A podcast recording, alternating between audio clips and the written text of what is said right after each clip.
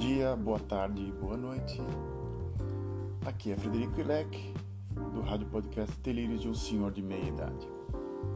Bem, o tema de hoje é curto e grosso, sem roteiro, sem nada.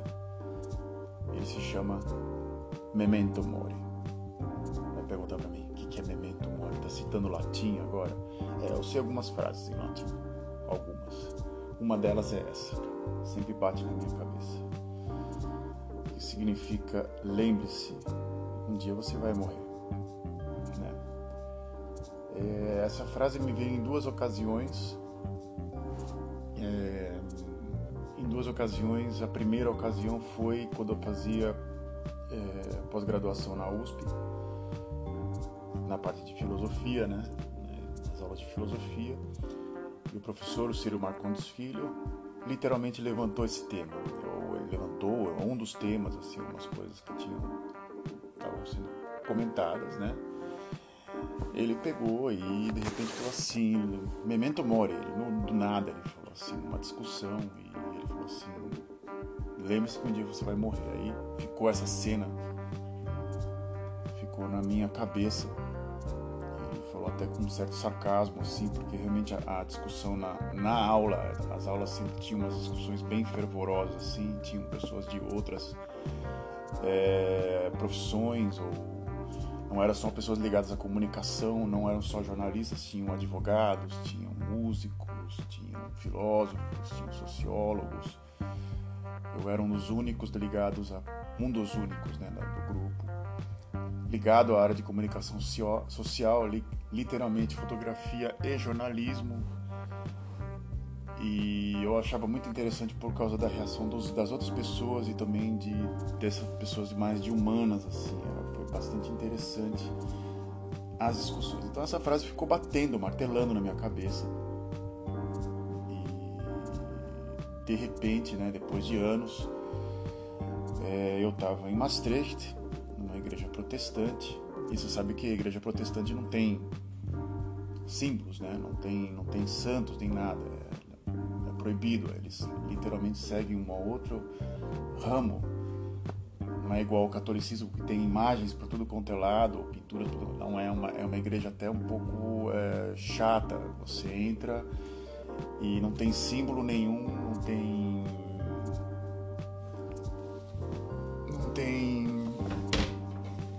não tem.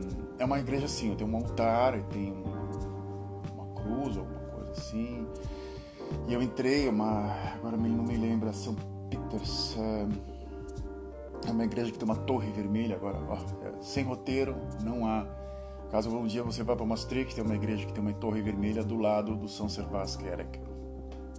Na igreja de São Servás. Me fugiu da cabeça o nome. É terrível isso, é quando acontece isso. Mas ok, a igreja com a torre vermelha do lado da igreja de Maastricht.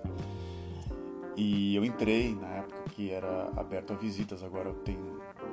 A visita diminuiu muito, né? não tem mais missas, não tem mais nenhum tipo de evento. Eu entrei na igreja, no fundo da igreja havia essa frase em latim cravada na pedra. É... Memento você vai morrer. Eu vejo sim é, em vários aspectos a morte. E sempre quando vem essa frase na minha cabeça eu falo, poxa, a gente realmente um dia acaba. A coisa acaba. É, numa das. Eu, eu sou um cara que, que ia, né? Eu, era um, eu sou um viciado em, em música e música, né? E principalmente alguns artistas e mais contemporâneos os atuais, porque eu trabalhei para uma para uma para um teatro, né? E eu ganhava ingressos.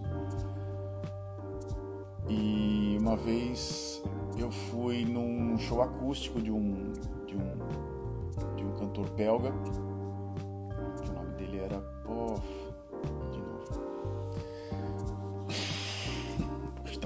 complicado. Hoje tá complicado.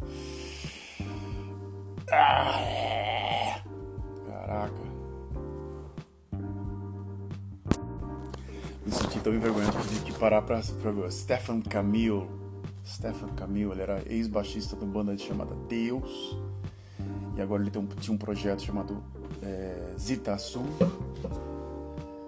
Caso você tenha o Spotify, você pode procurar. Chama-se Zita Sum, é com um C, Zita Sum. Com dois Os, né? Zita Sum. E Deus é com letra minúscula, Eu S. Uma banda de é uma banda alternativa ou até pop. Aqui é considerado pop no Brasil é uma alternativa é, belga e ele fez um show acústico e, num, e numa das da, das paradas ele falou assim: você pode driblar tudo na sua vida menos a morte. Tipo, o dia que acontece acontece para valer. Né? Não tem como. E na situação atual assim que eu vejo agora com essa pandemia, se é para para acontecer, acontece. Eu acho que não, não tem como. Eu estou conversando com várias pessoas e cada uma tem um ponto de vista sobre essa pandemia. É, umas têm medo, porque acham que não fizeram absolutamente nada na vida. Precisam viver, precisam fazer algo, precisam continuar deixaram de fazer. Outras têm receio, outras têm. Acho, acho que isso não existe. E eu vejo que assim no Brasil, como é uma cultura muito incompleta, uma cultura que as pessoas têm necessidade de fazer algo, tem porque não ou uma falta de planejamento ou um, um desespero ou coisa do gênero uma, uma péssima estrutura também, principalmente de Estado, principalmente de, de governo ou até mesmo das pessoas, assim, infelizmente, faz com que as pessoas tomem atitudes erradas no momento que tem que ter calma. Não me surpreende muito o presidente da República agora querer usar a máquina do Estado para manter a própria vidinha dele, que foi protegida durante 30 anos como congressista, e agora ele quer manter isso por mais anos e impor uma espécie de uma ditadura né, no Brasil. É, tá ficando cada vez mais explícito e perdendo cada vez mais a graça, porque hum, isso faz muito tempo que não acontece no Brasil de forma explícita.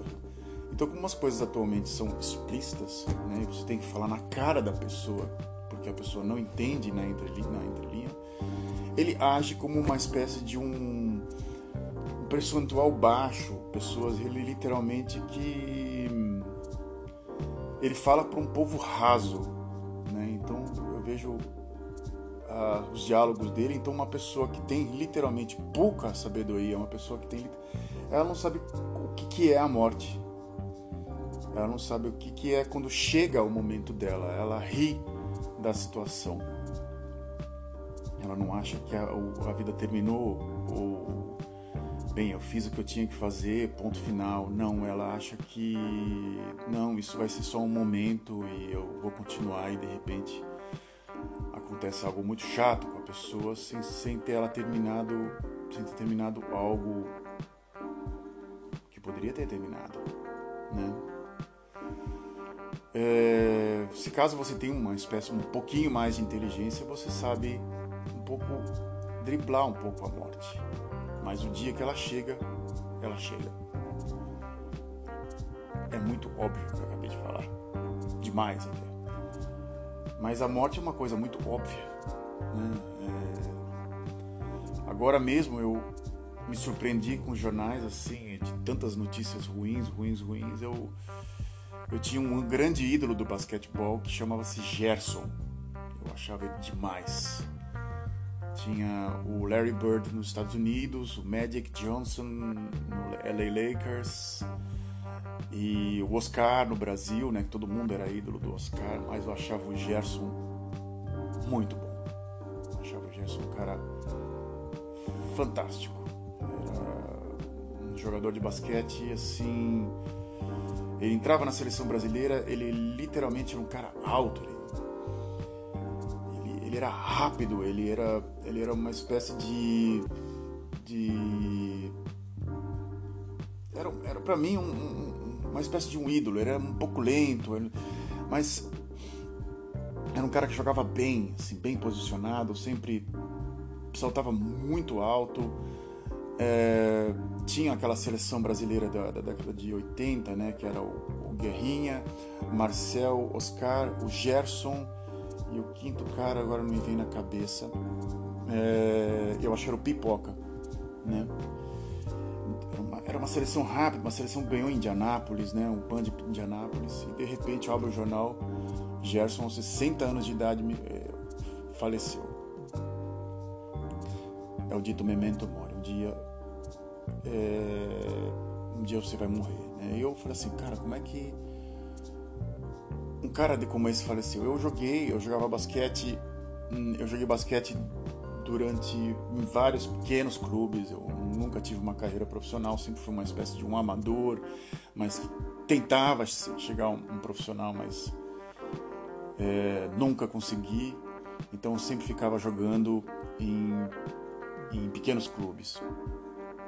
Então eu estava fazendo a seleção da. Eu estava entrando para uma seleção é, do, do, América de Rio Preto e eu jogava uma duas uma ou dois dias da semana no no América, né, à noite e final de semana eu ia para o Sesc de Rio Preto e jogava uma partida com com as pessoas, organizada, pessoas que gostavam de jogar basquete, todo final de semana. Então eu, eu era sempre quase 100% basquete, semana inteira tinha um trabalho. Eu, eu tava, teve uma época que eu estava desempregado, eu me dediquei mais ainda, né, mas não com, com o intuito de, de ter uma carreira profissional. Eu gostava de jogar basquete. Por isso só. E um dia, nesses rachas do Sesc, o Gerson apareceu. Assim, cara, era o ídolo da. O, grande ídolo do, da, da minha infância estava jogando junto comigo. E eu já tinha sido treinado por várias pessoas. E eu cometia, a gente assistia NBA. E a gente tentava imitar os caras da NBA, que era quase que inimitável, era uma coisa que era impossível de se fazer, principalmente eu, uma pessoa um pouco grande demais, não tão, não tão ágil, né, e um pouco bruto assim na, na jogar, jogando, jogando basquete, né. E aí o Gerson parou o jogo numa pausa, ele falou assim, você comete vários erros e você tá achando que você tá na NBA lembre-se que a gente está na FIBA, a gente, a gente joga o basquetebol é, do basquetebol da América, da América do Sul, o basquetebol quase que o europeu a gente joga. Então você tem que jogar como um europeu. Como assim? Ninguém nunca tinha falado isso para mim, né? É, ele falou assim: você tem que subir não jogando o corpo para frente, você tem que jogar o corpo para trás, projetando a tua perna direita para cima e aí tu, você pula mais alto ainda. Você está jogando, você está tentando ser o Michael Jordan. Só que o Michael Jordan, quando ele pula, ele quase bate a cabeça no aro, né? E você pula abaixo, então você tem que projetar o teu corpo para cima, não para frente. Uma coisa é o Jordan, outra coisa é você.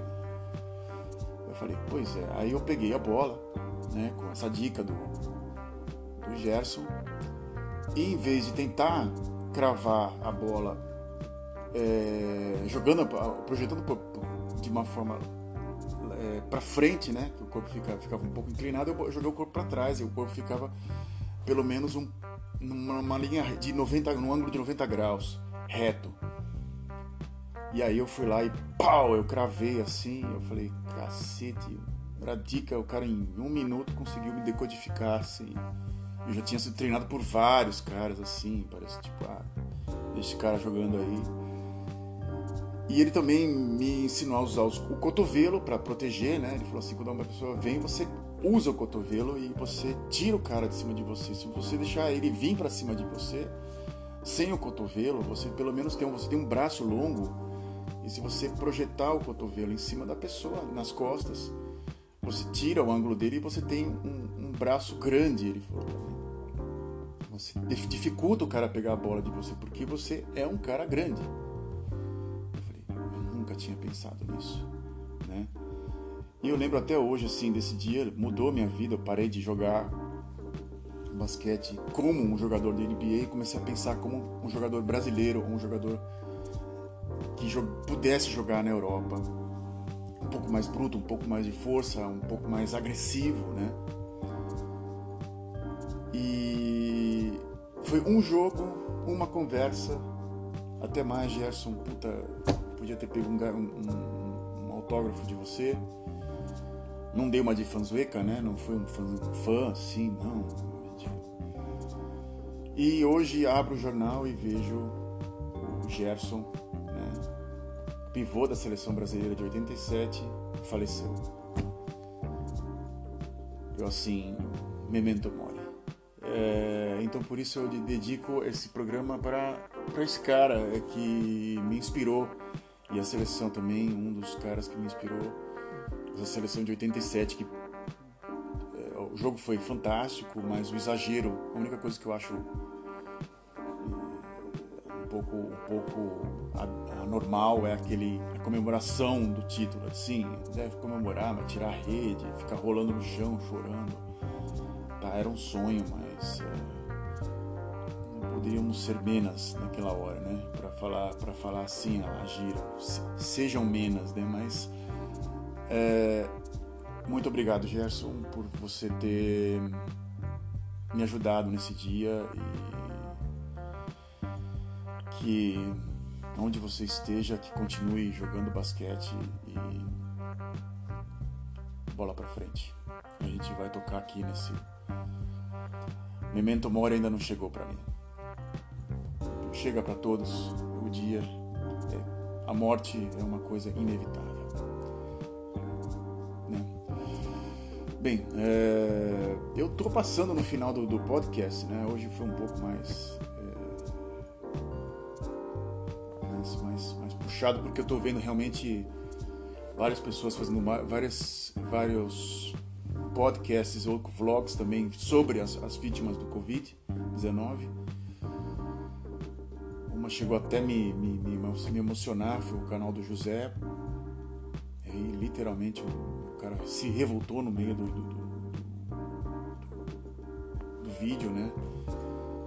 E também me comoveu hoje e o Gerson não foi vítima do corona. Ele já tinha uma doença e ele faleceu com 60 anos de idade. Ontem. Então é isso. Bem, eu no final eu sempre passo o meu o meu e-mail, caso você queira entrar em contato, é f underline ilck.hotmail.com. É, me segue lá nas mídias sociais. Eu voltei a desenhar, né? Eu voltei a desenhar e uma coisa que eu gosto muito de fazer. A pandemia teve o seu lado bom. É, meu sogro falava que eu desenhava melhor do que eu fotografava e eu, às vezes eu acho que ele, ele tinha uma grande razão. Eu tenho muito mais prazer desenhando do que fotografando. E that's it. A gente se fala. É, muito obrigado pela sua audiência. Até mais.